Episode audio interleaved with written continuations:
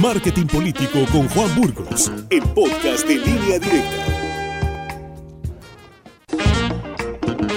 Aquí está con nosotros Juan Burgos. ¿Cómo estás, Juan? Qué gusto saludarte. Buenos días. Víctor, muy buenos días. Eh, buenos días a todos, Sinaloa. Y pues hoy por coyuntura eh, toca hablar de política, el análisis numérico de las elecciones creo que es el análisis más valioso y digo, como todos en el auditorio saben, el domingo hubo elecciones en Aguascalientes, en Hidalgo, en Durango, en Oaxaca, Quintana Roo y Tamaulipas. Y en este espacio, Víctor, anticipábamos precisamente hace una semana que la oposición, el mejor escenario que tenía era ganar dos de las seis gubernaturas y, y así sucedió. Este, pero los números nos dicen cosas interesantes, ¿no? El, el domingo pasado votaron 5 millones de electores poco más de 5 millones de electores, de una base de poco más de 11 millones. El estado con mayor participación, perdón, con menor participación fue Oaxaca con menos del 40% de participación y el estado con mayor participación fue Tamaulipas con casi 53% de eh, participación. El promedio de votación en prácticamente los seis estados estaba o está todavía, según los datos del PREP, ayer a las 9 de la noche, de 48%, que realmente es una votación muy baja para una selección, una elección de, de gobernador. Ahora, Morena como partido solo, por sí solo, logra 2.3 millones de votos de estos 5 millones. Es, esto es el 46% de la elección en los seis estados. Pero junto con sus aliados sube al, al 52 con 2.6 millones de votos. Se lleva cuatro gubernaturas, eh, pero una Quintana Roo prácticamente se la debe al verde que le da prácticamente la mitad de los votos en esa alianza que hacen en ese estado para ese partido. Ahora, del lado de la oposición, el partido más rentable fue el PAN, porque logró más de un millón de votos en la elección, lo que viene siendo el 20% de la elección. Y cosa interesante, el PAN no necesitó a la alianza para ganar Aguascalientes, que fue el estado donde mayor votos obtuvo. Eh, sin embargo, al mismo tiempo, este, el PAN no tiene presencia en Oaxaca ni Hidalgo, donde obtiene 4 y 5% de la votación únicamente. Es un dato también interesante. Ahora, el PRI, por otro lado, logra 825 mil votos por sí solo, el 16% de la elección, con fortaleza obviamente en Durango, pero en este estado, a diferencia del PAN, sí necesitó a los aliados para ganar con la contundencia que ganó.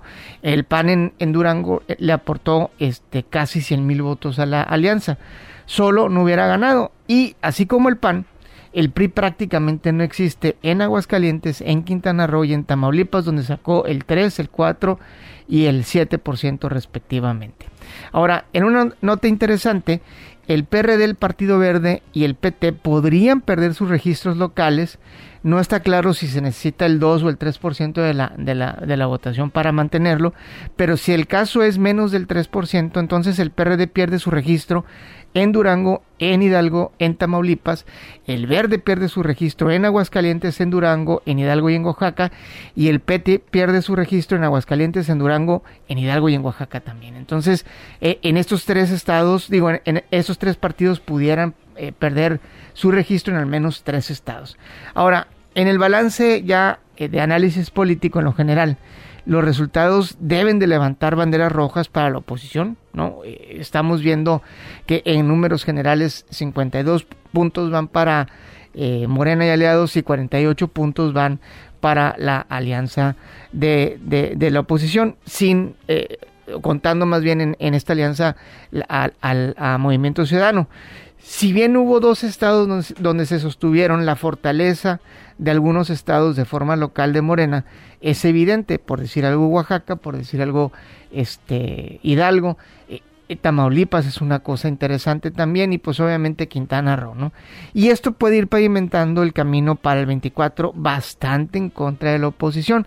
También hay que decirlo, son seis estados que no representan bien la realidad nacional, pero son seis estados que van pavimentando de nuevo el camino para el 24 y si la oposición no decide hacer algo interesante, hacer algo realmente interesante que llame la atención del electorado y que llame a la confianza, vamos a ver cómo la oposición pierde dos gubernaturas el próximo año, en el 23, que son gubernaturas muy importantes, una porque es frontera, que es Coahuila, y otra que eh, también pues es la, la, joya de la corona, que es el Estado de México, ¿no? Entonces, no hay margen de error, este, MC por sí solo en esta elección tuvo en promedio menos del 3%, salvo en el caso de, de Quintana Roo que tuvo un poquito más de 10 puntos. Entonces, no es tampoco definitorio o definitivo que MC se una a la oposición para poderle ganar a Morena y aliados. Sería importante, sería deseable, sí, pero no es fundamental. ¿Para dónde lo ves, eh, Movimiento Ciudadano? ¿Hacia Morena o hacia la oposición? Yo, yo creo que se va a quedar en medio. Eh, el plan de Movimiento Ciudadano es apostarle al 2030, no al 2024.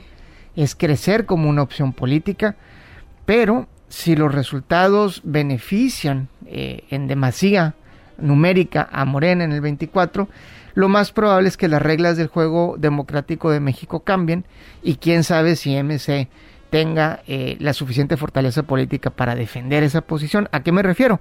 Eh, la jefa de gobierno, Claudia Sheinbaum, estaba diciendo ayer, después de la elección, a, pesar de haber ganado eh, cuatro gubernaturas morena, que el INE no estaba a la altura de la elección.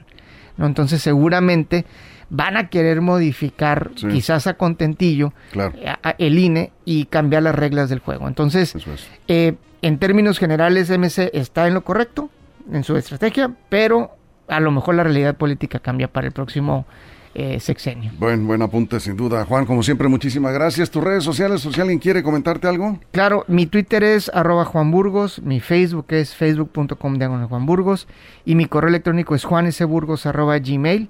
Y Víctor, se me había olvidado felicitar a RCN por los 25 años de línea directa, los primeros 25 años de los cuales he sido testigo este por lo menos 13.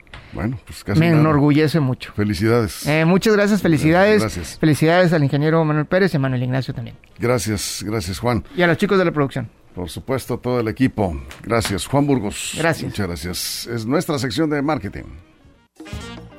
Marketing Político con Juan Burgos, el podcast de línea directa.